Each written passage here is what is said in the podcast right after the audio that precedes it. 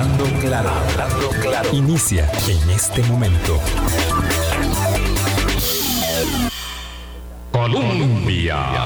Con un país en sintonía, ¿qué tal? ¿Cómo están? Muy buenos días, 8 en punto de la mañana. Gracias por acompañarnos y hacer parte de nuestro Hablando Claro aquí en Colombia, la emisora que está en el corazón del pueblo.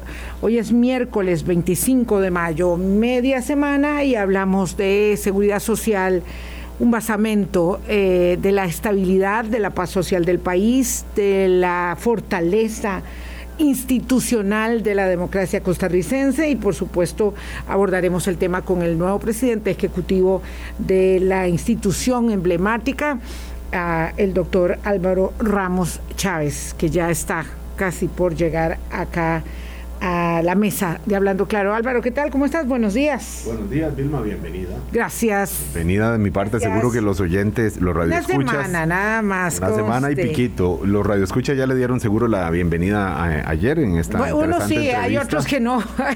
bueno, Como en todo. Yo dije la bienvenida, no dije qué tipo, ¿verdad? Sí, sí, sí, eh, bueno, exacto. La entrevista de ayer con don eh, Rodrigo Arias, presidente legislativo. Interesantísimo. Eh, muy, mm, muy oportuna y además agudo en sus señalamientos don Rodrigo Arias. Me alegra que esté aquí. Eh, admito que mm, llega un poco sombrío la noticia de esta matanza en Estados Unidos en una escuela en Texas. Vilma, no puede uno sentirla lejana. Cuesta mucho sentirla lejana cuando sabe que no hay ningún país blindado de, con, de la violencia de este tipo Mm, y a pesar de que las, circunstancias, las circunstancias son muy diferentes. No, no, estamos hablando de mundos diferentes.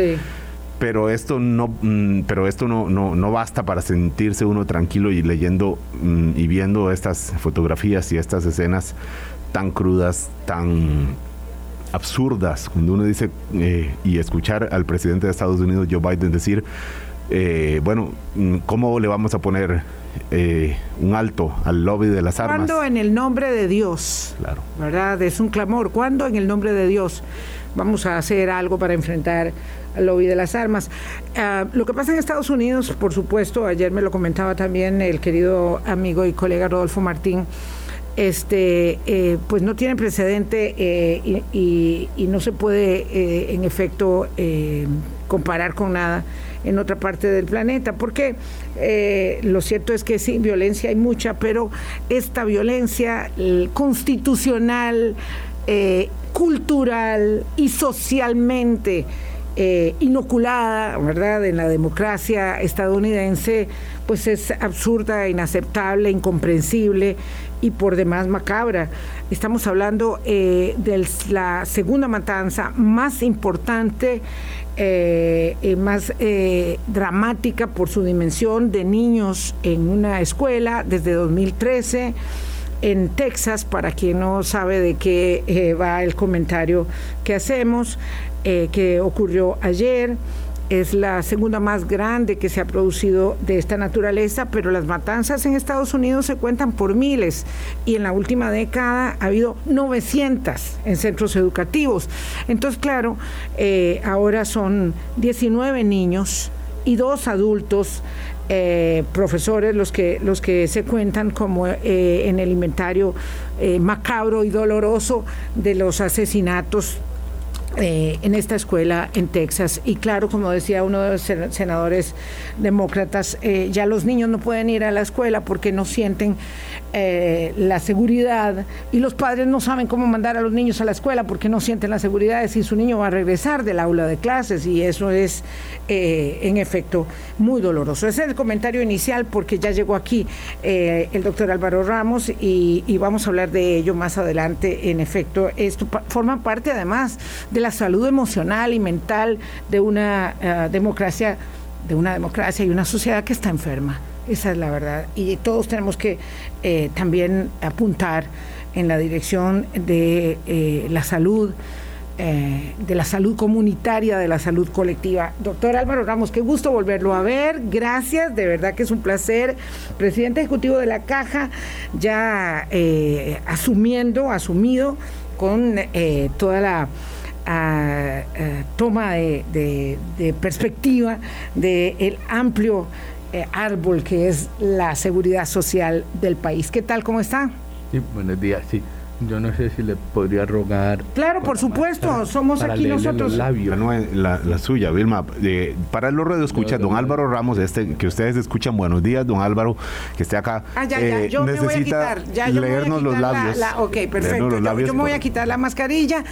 Este, no me regañen es que viera cómo me regañan, doctor Ramos, este, pero como está aquí el presidente ejecutivo de la caja y me va a dar el permiso, entonces yo me siento ya este, eh, preparada.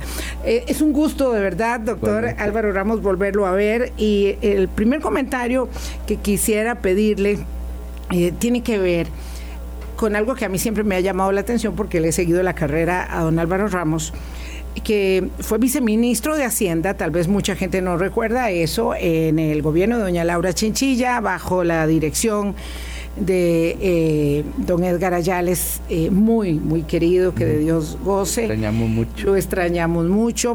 Eh, también estuvo en el Banco Central, mm, en la Superintendencia de Pensiones, ahorita, ahorita viene de la Organización Internacional del trabajo, pero es evidente para una persona profesional eh, tan joven y con tanta experiencia como usted, menos de 40 años, que ha abrazado con mucha eh, vocación el servicio público, lo cual no es muy usual mm. en eh, las personas de, su, de su edad este, y con las posibilidades laborales que evidentemente su preparación le hubiese permitido. Eh, entonces, ¿por qué el servicio público? Y ahora, y ahora, ¿por qué sí a la Caja Costarricense de Seguro Social? Sí, muchas gracias, doña Vilma. Eh, tal vez, sí, tal vez es complicado. Al final esas son cosas que tienen un componente emocional fuerte, ¿no? Em, en principio, probablemente el ejemplo de servicio público más claro que tengo es mi madre, cuya vida laboral entera la pasó en la Contraloría General de la República.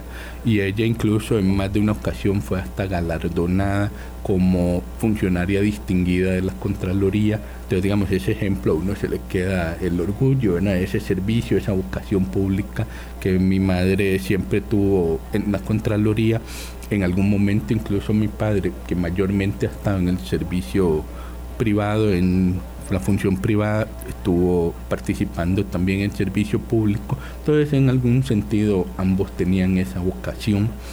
Em, entonces ya hay un ejemplo hasta de los padres de uno, incluso otros familiares, pero a un nivel personalísimo.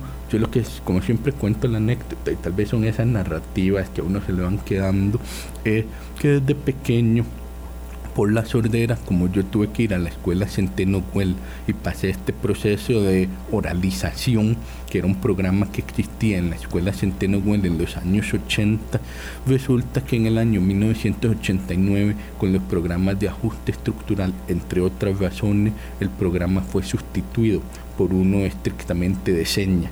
Y entonces a mí siempre esto me pareció una gran tragedia porque es cierto, había niños que necesitaban el apoyo de la seña y un programa de oralización pura no atendía las necesidades de estos niños, particularmente los que tienen pérdida total auditiva, a diferencia de mi caso, que yo tengo una pérdida severa pero parcial. Em, entonces había esta, este tema de atender las necesidades de niños que tal vez no respondían bien a la oralización, pero irse al otro extremo de cerrar completamente el programa de oralización siempre me extrañó. La hipótesis que siempre tuvimos en la familia es que no había sido una consideración técnica, sino puramente económica, de faltante de recursos, puesto que estábamos todavía saliendo de la crisis de los 80. ¿Por qué es esto relevante? Porque me marcó muy fuerte en dos cosas. Uno, en la importancia de las políticas públicas para hacer una gran diferencia en la vida de las personas en el caso concreto mío, de haber recibido una política pública que nunca hubiera sido posible para mis padres financiarla por ellos solos, porque claro, no es un tema de tengo el dinero para pagar una profesora, sino es, bueno, ¿cómo consigo una profesora que sepa cuál es la terapia correcta que debe recibir un niño con una discapacidad severa? Ese proceso ahora ya lo tenemos mucho más desarrollado como país, pero en sus orígenes fue esencialmente un programa público. Entonces, esto por un lado. Pero dos, y esto ya es lo que me marca a mí mucho, es cómo hacemos para que si un programa funciona, nunca sean consideraciones económicas o de mala planificación económica y financiera las que nos obliguen a cerrar un programa que sí está funcionando. Y esto para mí es como algo que me marca muchísimo. Yo siempre digo, a la hora de definir una política pública, usted siempre debe tener claro cómo la va a financiar, porque si no, puede correr el riesgo de alegrar a todo el mundo proveyendo una política pública. Peor todavía, que esta política pública sea efectiva, que genere resultados positivos y aún así tenerla que cerrar.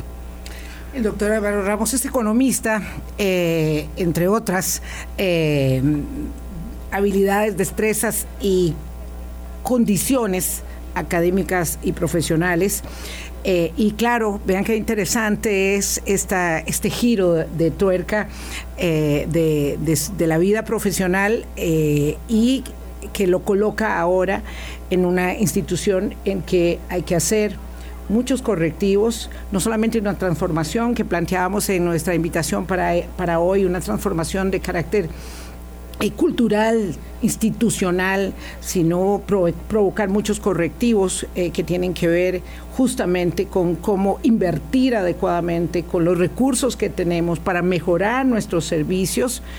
Eh, al mismo tiempo, en salud, al mismo tiempo que fortalecemos eh, eh, el otro pilar fundamental que es el de las pensiones. Eh, escuché y leí con mucha atención una entrevista muy interesante de la colega Ángela Ábalos en el diario La Nación hace algunos días, que, de una conversación que tuvo con usted, y de ahí puedo decir que me quedó como muy clara la idea eh, de dónde están centrados hoy sus objetivos y me gustaría que pudiésemos eh, conversar sobre ello en esta, en esta parte, en este segmento de la, de la entrevista para mm, entender bien estos enormes desafíos de la seguridad social eh, y situar entonces sus sus ah, metas, sus objetivos, ahora ya conociendo un poquito más a la caja, ya desde adentro. Sí, no sé qué tanto uno puede decir que ya conoció un poco más la caja en apenas dos semanas, pero eh, sí le puedo comentar que em, primero, como yo esperaba, efectivamente es una institución afortunadamente llena de funcionarios muy comprometidos, con muchísima mística. Em, me parece que el, tema de fondo y a todos ellos también les preocupa es cómo ir haciendo esto en el largo plazo y ahí es donde a veces la, discusión se vuelve más incierta. Em, al final, lo que yo he comentado es, vean, los retos de largo plazo tienen que ver con la presión natural que va a haber sobre la estructura de costo. Entonces, por ejemplo, un reto puntual para, para ir como conectando las ideas. Si yo les digo a ustedes, ¿por qué es que estoy preocupado con la credibilidad de la caja? Entonces les puedo decir, me preocupa la credibilidad de la caja, particularmente en los jóvenes, porque debemos disponer de que los jóvenes, todo, pero particularmente los jóvenes, eh, estén dispuestos a hacer las contribuciones sociales a la caja que la financiarán para el largo plazo. Si yo logro convencer de que haya este proceso de financiar la caja, entonces ahora sí, ¿cuál es el modelo de costo que financiaremos con estos recursos que van a estar entrando? Y entonces, lógicamente, cuando uno habla de un modelo de costo, de alguna manera implícita está la idea del control de costo. Pero entonces aquí choca con otras tensiones, por llamarlas así, que es, por ejemplo, para poder tener un control de costo, ¿cuál es un costo grande? Las planillas. Y entonces, ¿cuál es un factor importante en la planilla de la caja? El salario de los médicos. Pero entonces hay una tensión. A los médicos a menudo les puede ir muy bien en el sector privado. Entonces, retenerlos implica ofrecer un salario atractivo. Y entonces ahí un poco la pregunta es cómo resolvemos esta tensión entre poder ofrecer salarios atractivos y competitivos a los médicos, que bueno, son personas muy formadas, con muchas oportunidades de trabajo, que obviamente tienen mucha mística, tienen muchas ganas de colaborar con Costa Rica, pero bueno, también tienen sus propios compromisos eh, familiares y económicos. Entonces ahí está esta tensión de, bueno, controlo costos, pero puede ser que pierda personal. ¿Cómo resuelvo esto? Bueno, y ese es el tipo de tensiones que uno va identificando ya a la hora de tratar de conectar todas las piezas del rompecabezas. Todavía nos falta un poquito para terminar de afinarlo porque si bien ya existen algunos análisis, yo siento que necesitamos incluso apoyo internacional para terminar de modelar correctamente los costos de largo plazo de la provisión de servicios de salud de la caja. Notará que estoy hablando primariamente de salud. En pensiones también hay retos, pero yo siento que ya están mucho más claramente identificados. Pero don Álvaro. Gracias, muy bien. Eh, don Álvaro, cuando usted habla de largo plazo, de revisar que los costos, ingresos, que la solvencia eh, de la cobertura de salud de la caja del Seguro Social eh, sea, sea suficiente, estamos hablando de cuántos años, porque hay un temor infundado o no, pero justificado muchas veces, de que la caja no va a ser la caja que tenemos dentro de unas décadas, unas décadas pocas quizás, y sobre todo en la generación a la que usted y yo pertenecemos, y ni qué decir, los menores que nosotros, los que tienen 30 o los que están en sus 20 empezando una vida laboral, mm, tienen realmente un miedo de que esta eh, de que esta solvencia no, no ocurra. Entonces, cuando usted habla de largo plazo, ¿a qué se está refiriendo? Sí, yo básicamente, a ver, uno lo he estado diciendo hasta el siglo XXII. Esto en realidad es una trampita. ¿En qué sentido? Bueno, obviamente tiene su motivo de ser, que es que yo tengo dos hijas pequeñas, una de cinco años, una de año y medio, y entonces obviamente estoy bastante seguro que ellas verán el siglo XXII. Bajo la lógica que ellas verán el siglo XXII, me gustaría que estén protegidas por una institución de la caja y eso requiere que la caja también llegue al siglo XXII. ¿Por qué les digo que es un poco una trampita? Por una razón muy simple. Típicamente cuando usted hace análisis de sostenibilidad financiera, si usted ya logró dar sostenibilidad financiera por 80 años, típicamente ya la logró para siempre. Entonces un poco el discurso de quiero darle sostenibilidad hasta el siglo XXII, implícitamente lo que dice es, se la quiero dar para siempre. ¿Y a qué se debe? Y es básicamente un tema asintótico, por así decirlo. O sea, esencialmente, si usted tiene una estructuración financiera a 10, 20, 30 años, eh, normalmente eh, domina, por así decirlo, el principal sobre los intereses, pero a 100 años el principal se diluye tanto que básicamente es una estructura de intereses, nada más de flujo. Y un poco por ahí va la, lógica de hablar de 80 años, porque esencialmente si vos logras tener la estructura de flujo estable a lo largo de 100 años, prácticamente la tenés para siempre. Un poco va por ahí. Podría explicar más matemáticamente, pero... Me, me, me gusta mucho la figura porque el que puede lo más puede lo menos. Y si tenemos una institución de 80 años que se ha probado en, los tamices de una pandemia, ¿verdad? Eh, y con todo un conjunto, ¿verdad? De este, siendo, yo digo, el buque de proa, la caja de seguro social, pero con toda una cantidad, digamos, de, de aditamentos institucionales democráticos que hacen que esto funcione como debe funcionar, con todas sus debilidades, ¿verdad? Sí, tal vez si me permite. Hay otra razón por la que me gusta un enfoque de más largo plazo que uno de dos décadas o tres décadas, y es que em, al menos en dos décadas, la década de los 40, estamos en la de los 20, la de los 30, 20 y 30 van a transcurrir con relativa normalidad. La de los 40 sí presenta un punto de inflexión, en el sentido de que por la forma que tiene la pirámide poblacional de Costa Rica, una vez que la caja sobrevive los 40 y los principios de los 50, el resto del siglo es bastante más estable por la forma de la pirámide costarricense. Entonces también por ese lado, em, hasta cierto punto, por su pregunta, si uno logra articular bien el hecho de que tenemos, por así decirlo, un pico de presión financiera y actuarial en básicamente unos 20 años, si lo logramos pasar, el resto del periodo es mucho más sencillo. Ahora, lo que uno también puede hacer una vez que tiene un horizonte más largo es planificar correctamente para, em, por ejemplo, tal vez tener necesidades extraordinarias de financiamiento en los 40, pero entonces lo financian más suavemente eh, de los 50 en adelante. Entonces, tener horizonte muy largo, si entender bien todos los retos que vamos a tener, te ayuda mucho a de alguna manera hacer transferencias a través del tiempo que permitan decir, vea, aguantemos el cimbronazo en este momento porque ya después nos esperan agua más tranquila.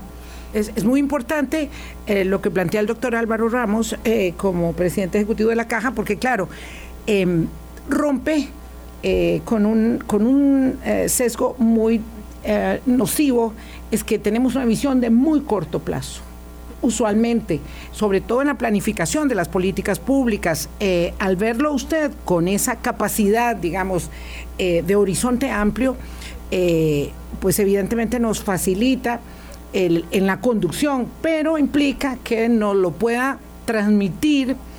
no solo usted, sino la institución misma, para entender entonces el porqué de los imperativos que hoy plantea el aseguramiento de los jóvenes el aseguramiento en general de los independientes, trabajadores, que ese ha sido un gran problema para nosotros, eh, el trabajo informal, eh, la circunstancia, digamos, de cómo hemos abandonado el aseguramiento o la desprotección laboral bajo mm, propuestas de contratación eh, que se salen del esquema del aseguramiento eh, que provee condiciones eh, de no solamente de aseguramiento, sino de vacaciones, cesantía, aguinaldo, todas estas prestaciones. Y todo eso es lo que quisiéramos hablar en este siguiente segmento. Hacemos una pausa, son las 8.21. El doctor Álvaro Ramos, presidente ejecutivo de la Caja de Seguro Social. Hablando claro. Colombia. Con un país en sintonía, 8.24 minutos de la mañana conversamos con el doctor Álvaro Ramos, presidente ejecutivo de la Caja. Decíamos antes de la pausa que evidentemente eh, la perspectiva de largo plazo nos debe permitir entender entonces las premuras de corto inmediato plazo, inmediato plazo respecto de el aseguramiento de la gente más joven que puede tener mucha tentación, y lo hemos escuchado, de decir, no, la verdad es que yo mejor de una vez me inserto en el esquema de la medicina privada o el aseguramiento privado. Eh, el tema de los trabajadores independientes, que realmente ha sido un problema en nuestro caso, el trabajo informal cada vez mayor y preocupante, ¿verdad? En tanto no solamente desprotege la cobertura del seguro de salud, sino muy, muy eh, apremiante eh, la, condición previsional para, para, la, para la vejez, que llega mucho más rápido de lo que uno piensa que va a llegar.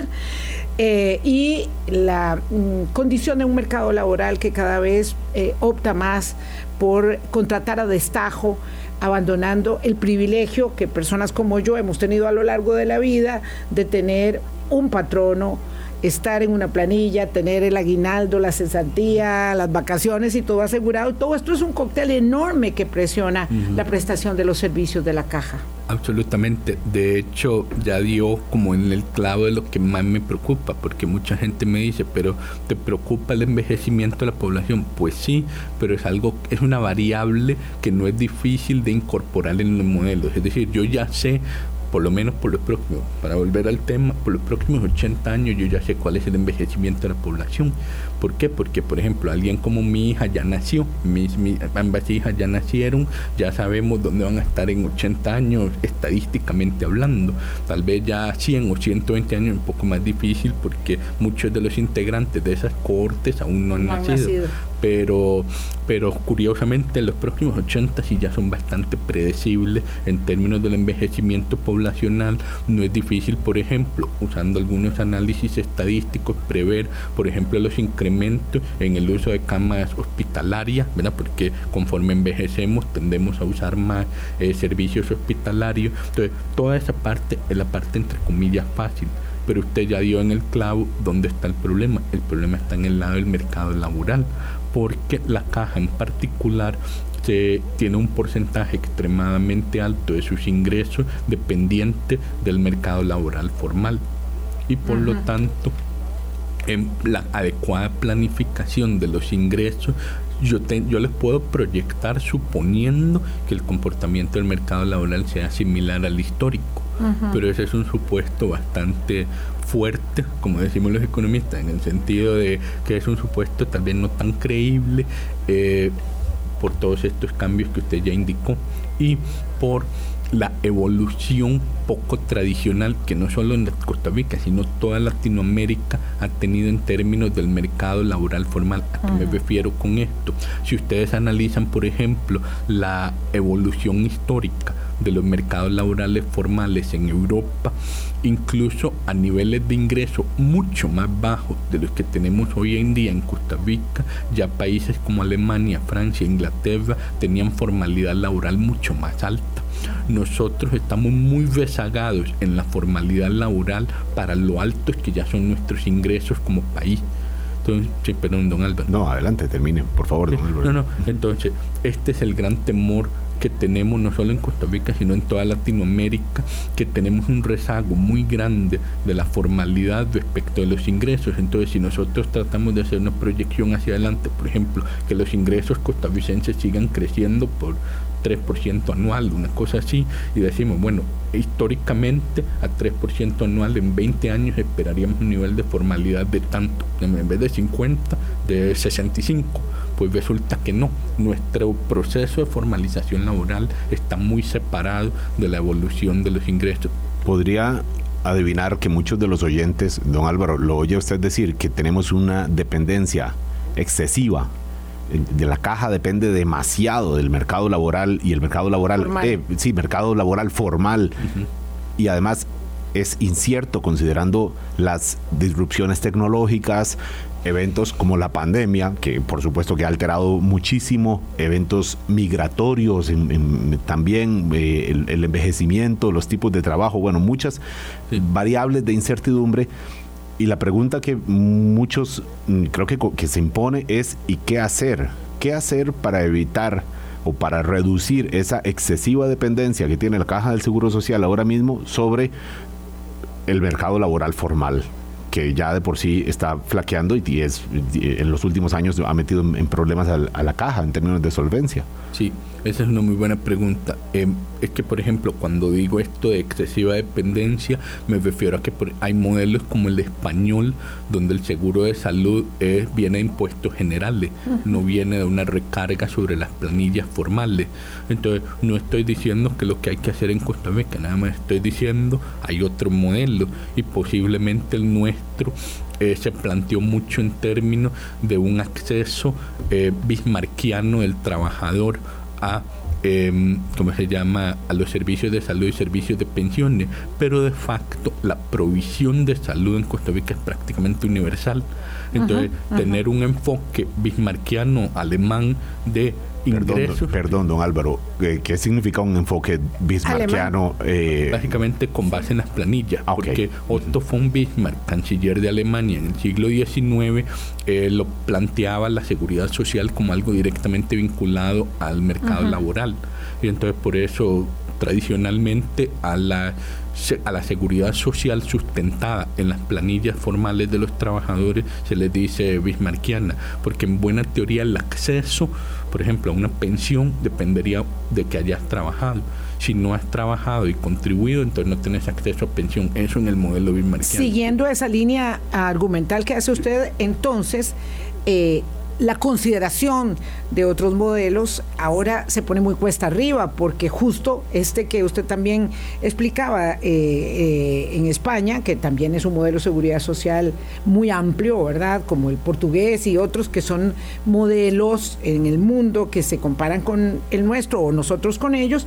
Eh, pues se financia de, impuestos generales, lo cual en, épocas de presión fiscal es eh, casi imposible de considerar. Aquí tenemos eh, una enorme claridad respecto de lo difícil que eso sería. ¿Cuáles son entonces las alternativas? Sí, me parece que ya Costa Rica ha ido encaminándose en su propia dinámica política, histórica, a modelos mucho más mixtos. Eso siempre creo que Costa Rica ha sido más sabio. Voy a usar otro ejemplo en pensiones y me devuelvo a salud. Le doy un ejemplo concreto en pensiones cuando había mucha presión en Latinoamérica, sobre todo, de privatizar las pensiones, en Costa Rica nos fuimos por un modelo mixto. Mantuvimos el IVM como la pensión básica para la inmensa mayoría de la población y la complementamos con el VOP, que ya ahí sí es un modelo de cuentas individuales privadas. Y siempre he pensado que esto fue una manera muy prudente de evolucionar el modelo.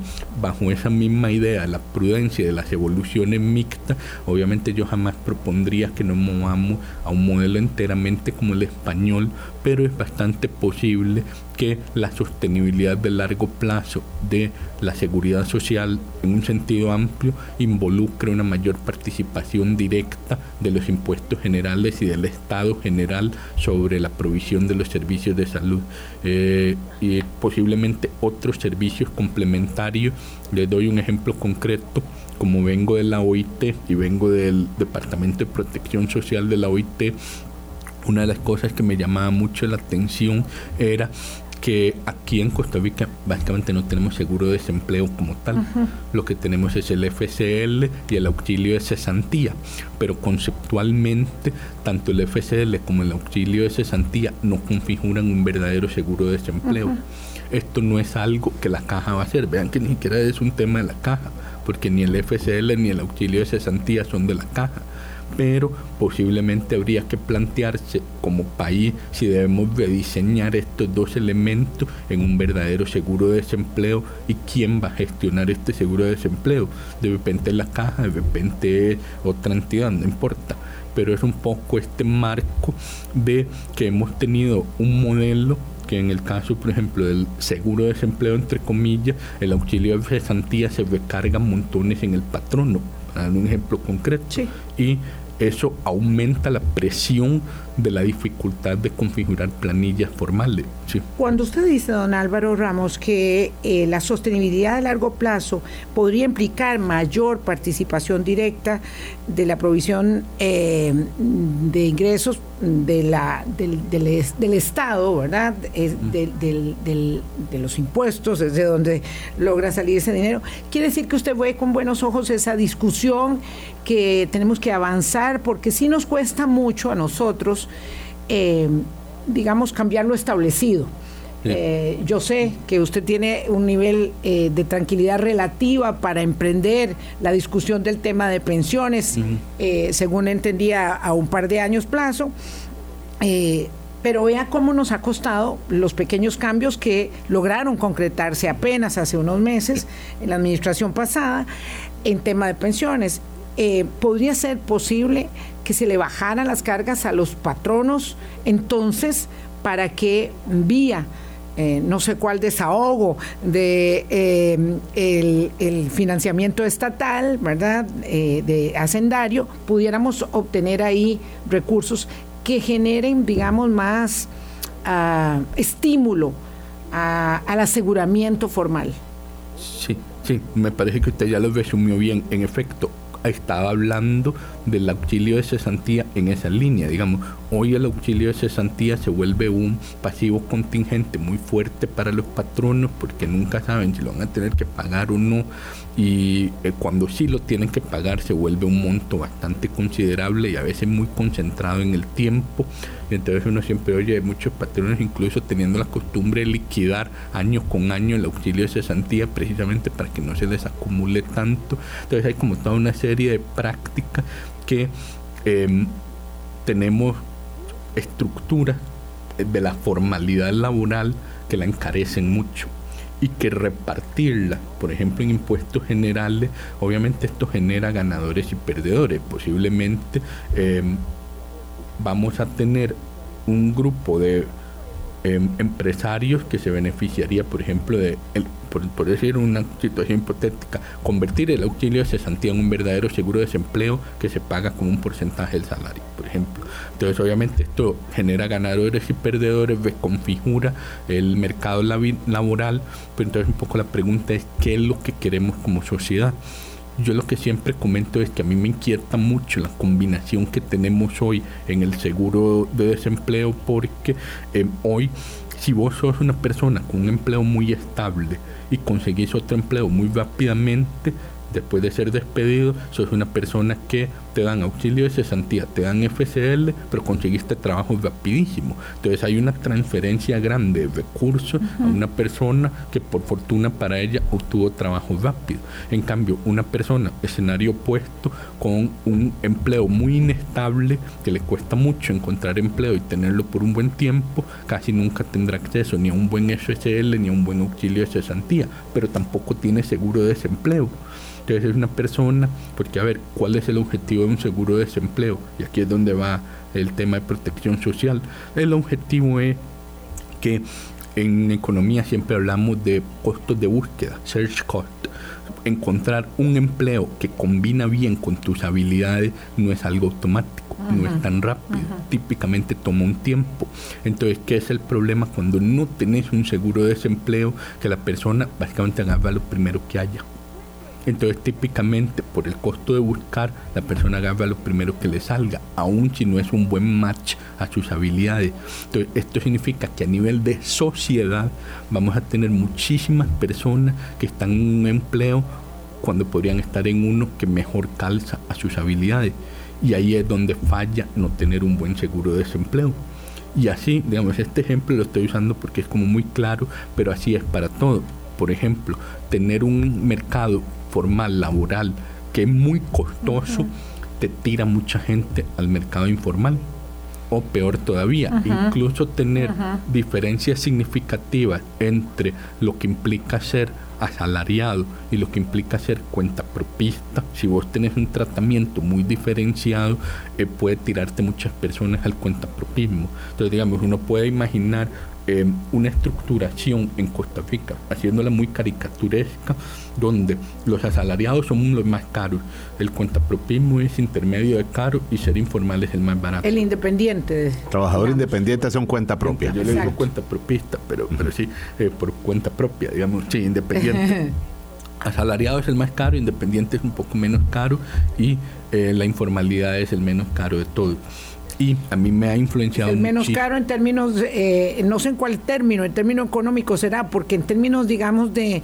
Eh, eh, mm, de impacto social. sí, de impacto social, de costo emocional, de calidad de vida, es terrible. No, no, es terrible, pero un poco justo a eso iba. Nada más como para llevar la idea, a mí me influenció mucho un trabajo que hizo Santiago Levy en el BID sobre México y es un trabajo simpaticísimo porque él empieza diciendo por qué a México le está costando tanto crecer. Y básicamente él dice, vean, México ha manejado bien la inflación, ha manejado bien el incremento en gasto en educación, ha manejado bien el incremento en gasto en salud, digamos, de una base mucho más baja que Costa Rica, pero, ah, digamos, llevaban como 25 años haciéndolo todo bien y seguían sin crecer. Entonces Levi pregunta, ¿por qué México no está creciendo? Y a lo que concluye que México básicamente tiene una dinámica parecida a la nuestra. Ser formal es muy caro, tener algún tipo de informalidad, porque allá tienen como varias categorías de informalidad. Ser, tener algún tipo de informalidad él lo abarata mucho. Él concluye que la diferencia es prácticamente 18% de diferencia. Eso es muy significativo porque imagínense cuánto es la ganancia típica de una empresa. 7, 8, 10%. Entonces imagínense una diferencia de costos de 18. Entonces ahora lo que dice Levy es, vean, al tener esta diferencia tan grande y tolerarla, es decir, tolerar un montón de gente en la informalidad, lo que está provocando es que si vos sos 10, 15% más productivo en el sector formal, siempre te vas al informal, porque te ganas 18. Claro, claro. Entonces, pero entonces a nivel social, toda la población que está en el sector informal está siendo mucho más improductiva de lo que sería en el formal. Pero como la estructura de incentivos te tira la informalidad, entonces eh, tenés este desgaste o esta incapacidad de crecer económicamente. Entonces, pero Nada más necesito hacer una pausa. Estoy segura que nos va a faltar mucho tiempo con el doctor Álvaro Ramos y espero que podamos conversar nuevamente después de, de, de, de este primer acercamiento al tema hoy. Pero mm, solamente voy a un mensaje cortito y ya, ya regresamos. 841. Hablando claro. Colombia. Con un país en sintonía 843. Este es el mejor nombramiento. Aquí tengo un comentario de un oyente realizado por don Rodrigo Chávez. Un, bueno, dice muchacho, porque claro, lo dice alguien un poco de mi edad ya. Muchacho brillante con gran conocimiento. Eh, esto, es algo de lo que dicen los, los oyentes. Pero vamos a ver, hay muchas cosas que quiero rescatar. Esto que plantea don Álvaro hace referencia a una reforma muy grande, ¿verdad? Que excede el tema de la, incluso de la misma competencia de la caja para eh, acercarse a definiciones de política pública. ¿verdad? Ahora estamos en un, eh, dime que te diré sobre las jornadas 4.3 que lleva 25 años discutiéndose y todo tiene que ver con eso, ¿verdad? Con la resistencia que tenemos a observar los, la dinámica de los cambios sociales, Uh, con esta vertiginosidad con que se nos presenta y los desafíos que se van acercando eh, para poder generar cambios eh, como los que la seguridad social provocó en los años 40, ¿verdad? Esta época, esta década dorada de, de, del siglo anterior. Entonces, don Álvaro, esto implica que necesariamente hay que permear los desafíos de la seguridad social de la Caja Costarricense de Seguro Social con las necesidades de política pública que se anclan en toda la administración, en todo el ejercicio, que es un ejercicio además corto eh, y para un país que tiene alguna dificultad para ver a largo plazo. Sí, justamente ya para ir cerrando, como lo que le venía comentando, lo que me fascinó del trabajo de Levi sobre esta, este empujar a la gente al sector informal y provocar una improductividad no deseada a nivel de todo el país y por lo tanto que el país crezca más lento de lo que esperamos, es que me puso a meditar sobre la naturaleza profunda de la seguridad social y por qué la gente no lo está viendo así en términos del mercado laboral. Me voy a explicar. Resulta que cuando usted hace el análisis de eh, la seguridad social y los impuestos, típicamente cuando uno dice pongo un nuevo impuesto, eh, la gran preocupación siempre es lo que en la jerga llamamos la elasticidad negativa del impuesto, es decir, que el ponerle un impuesto a una actividad económica puede provocar que quienes realizan esa actividad económica mermen su actividad, digamos, valga la redundancia, su, su disposición un a desestímulo. Trabajar. Sí, su, uh -huh. un desestímulo, exactamente. Y entonces, eh, pero la seguridad social estructuralmente es diferente porque el impuesto general usted lo paga y usted no necesariamente recibe una contraparte. Pero la seguridad social se parece más a un seguro. Usted paga el seguro de su carro y usted sabe que su carro está protegido contra un choque. Igual la seguridad social, usted paga su seguro y usted está protegido ante una eventualidad médica o en el caso de pensiones ante la eventualidad de que usted llegue a la vejez. Entonces ahora sí, eh, ¿por qué si yo tengo esta contraparte, vamos a entenderlo como un impuesto? No lo es, se parece más a un seguro o a un ingreso diferido. Y analíticamente eso tiene implicaciones para el mercado laboral. ¿Cuál es la implicación más puntual? Que entonces la elasticidad negativa, el desestímulo solamente será cierto, vean qué interesante, solo es cierto si usted no cree en la seguridad social. En otras palabras, concentrémonos en pensiones, uh -huh, que es como es donde más uh -huh. obvio.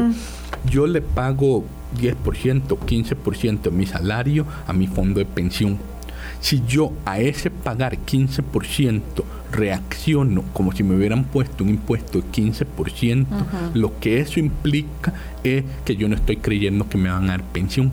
Sí, si cotizo Ahora, y me quejo. Ah, como, como eso, como si fuera un impuesto más. Exactamente, pero si yo al pagar ese 15% de mi salario para una pensión, después eh, yo sí creo que me van a dar esa pensión en la vejez, mi reacción debería ser muchísimo menor que un impuesto de 15%. Es más, bajo ciertas condiciones, incluso yo podría estar más dispuesto a ofertar mi trabajo a sabiendas de que tendré una pensión.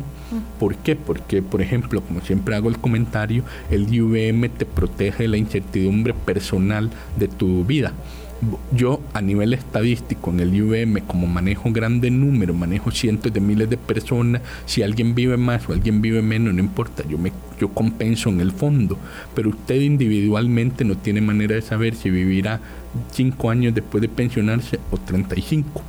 Entonces, esa enorme incertidumbre personal yo te la reduzco con un seguro colectivo de pensión. Y eso tiene un valor enorme que digamos, creo que la gente no lo ha internalizado bien, que es parte como el trabajo que hay que hacer. Pero detrás de todo, primero tienen que creer que yo sí estoy ofreciendo ese seguro. Y eh, aquí es de nuevo donde yo me frustro un poco de que se han entremezclado tantos elementos extra protección social a la formalidad laboral. ¿A qué me refiero con esto? Todo, por eso fue que empecé a hablar del, del alquilio de cesantía, del FCL, empecé a hablar de, de cómo se llama, y también lo hemos comentado mucho, el aporte que hay que hacer al Banco Popular, a Lima, a Lina. O sea, uno entiende por qué todo eso cubrió históricamente y políticamente, pero desde un punto de vista puro de promover la formalidad, de tener una mejor asignación del recurso humano costarricense a actividades económicas donde mejor se pueden desempeñar, esto ha sido una tragedia tener tantas cosas pegadas a la, a la seguridad social pura y dura, por así al, decirlo. Al salario formal. Claro. Don Álvaro, en general, varios de los oyentes que nos escriben a la plataforma 70030303, eh, los comentarios mm, son de, de, bastante complacencia cuando lo oyen hablar a usted de una forma macro y pensar a futuro. Pero lo que dicen es, y estoy seguro que, ya lo ha escuchado de algunos otros usuarios, dicen muy bonita la visión del señor Ramos, pero necesitamos soluciones ya para las listas de espera, para los pagos indebidos, para los biombos, para las compras indebidas en la caja del Seguro Social, de manera que yo siga creyendo que tiene sentido y que realmente me eleve la confianza en la caja del Seguro Social para seguir cotizando y que tenga sentido estas proyecciones macro que ha comentado usted, don Álvaro. Nos quedan cinco minutos nada más y claro, ese es el gran tema que era la gestión, eh, la ciencia de los datos, el EDUS y cómo eso va a ayudar a esa transformación institucional, a esa cultura institucional para que la adhesión y la credibilidad de la institución eh, pueda, digamos, mm, todavía emerger aún más y todos seamos parte del empeño de la eh, sostenibilidad del sistema. Así es, eh, como bien apuntó usted, para mí el EDUS es una digamos, parte crítica de poder resolver todo eso, de ir identificando toda la brecha en la provisión de servicios que tenemos. y yo creo que además digamos, tiene que haber como un principio detrás. Y el principio que yo he comentado mucho, todas esas inquietudes de posible mala gestión o incluso corrupción, no lo sabemos, tienen que ir enfocadas en dos temas. Número uno, homogeneidad en el trato y en esa línea para mí es muy importante que los procedimientos sean muy homogéneos y que sean como muy claramente establecidos, porque si no después me cuesta mucho saber, como he comentado, si fue corrupción, si fue mala gestión, qué pasó. En cambio, en un procedimiento muy homogéneo es mucho más fácil identificar por qué te desviaste, cuál fue la razón. Esa es como una primera consideración, el tema de la homogeneidad en todo sentido, digamos, homogeneidad en el trato a los pacientes, homogeneidad en las compras. En ese sentido, algunos de los principios del CICOP me gustan mucho. No estoy diciendo que el CICOP es perfecto, pero por ejemplo, una gran virtud del CICOP es que la clasificación de los productos que se proveen a la caja, ahora la clasificación estandarizada de las Naciones Unidas. Entonces eso fue un gran avance porque entonces ahora sí todos los productos que la caja compra tienen que estar clasificados en esta clasificación uniforme y ahí es muchísimo más difícil que te den una cosa que no es, que haya juegos, etcétera, Como pasaba antes. entonces, todo ese tipo de evolución que ya afortunadamente la caja se ha ido moviendo en esa dirección es el tipo de cosas que yo quiero profundizar. Entonces, primer tema, homogenización de los procedimientos para evitar lo que yo llamo el germen de la corrupción. Pero si ya la corrupción germinó en algún lado, hay una segunda parte, la no impunidad. Mira, y esto yo ya lo había comentado, ¿verdad? Que Cosa muy difícil, don Álvaro. Hemos conocido casos en la caja del seguro que se han quedado ah, sin, sin consecuencia alguna. Bueno, ahí es donde yo sí le quiero poner mucha atención a qué era lo que provocaba esa, no, quiero decir impunidad, pero esa percepción de impunidad y sobre todo porque yo creo que la gran tragedia de tener procedimientos muy alargados para resolver temas administrativos es, y si sos inocente, pasar por un via crucis también por años de años, no es justo, tanto para el inocente como para el que puede haber incurrido una responsabilidad pues entonces los procedimientos muy largos son injustos por los dos lados. El que tiene alguna responsabilidad porque no acatamos a indicar esa responsabilidad oportunamente y el que no la tuvo porque lo hacemos pasar por un sufrimiento muy prolongado. Entonces en esa línea, y yo estoy hablando meramente del plano administrativo, el plano penal ahí yo no me meto, ya esos son otros problemas, pero también creo que a nivel de sociedad es, una, es un tema que tenemos que trabajar digamos, el plano penal y la impunidad en el plano penal. Sí, en general, en general en el país. Todo para que la población sigamos confiando en la caja y que no solo, digamos, queremos que exista dentro de 80 años, sino que se solucionen los problemas para que siga existiendo bien, ¿no? Y no bien, mejor de como ha estado funcionando, a pesar de que, por supuesto, es una gran ventaja tenerla por sí misma. Don Álvaro, de verdad, muchísimas gracias. Ha sido eh, interesantísimo, muy corto nos quedamos, este, porque el tema es apasionante. Este, este, este basamento de la paz social del país, que es eh, la Caja Costarricense de Seguro Social, es, es además tan tangible para eh, los beneficios que recibimos. Yo, yo que soy una convencida Em, del asunto. Eh, sin embargo, me doy cuenta de cuán lejos estamos de comprender, ¿verdad? Todo lo que implica el desafío eh, y cómo debemos apuntar como país para ir mejorando. Y bueno, celebro mucho que, sea usted, eh, que tiene una expectativa tan elevada de, de, vida y de objetivos, el que sea ahora el conductor, el capitán de la nave. Gracias. A ustedes, doña Vilma, a usted, don Álvaro, muchas gracias por el espacio. Bueno, con mucha ilusión, trabajar muy duro estos cuatro años para, aunque, aunque sea acercarnos a todas estas metas que me he ido trazando y que ojalá la Junta Directiva, porque me permito recordar, no soy un ministro, soy un presidente de una Junta Directiva, eh, pues entonces ojalá la Junta Directiva comparta que algunas de estas prioridades que he ido trazando son importantes.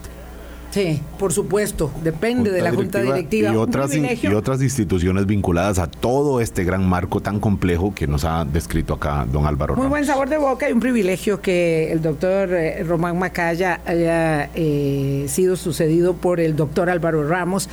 Eh, vamos bien, vamos bien por ahí. Gracias, que la pasen muy bien, hasta mañana, chao. Hablando claro, hablando claro.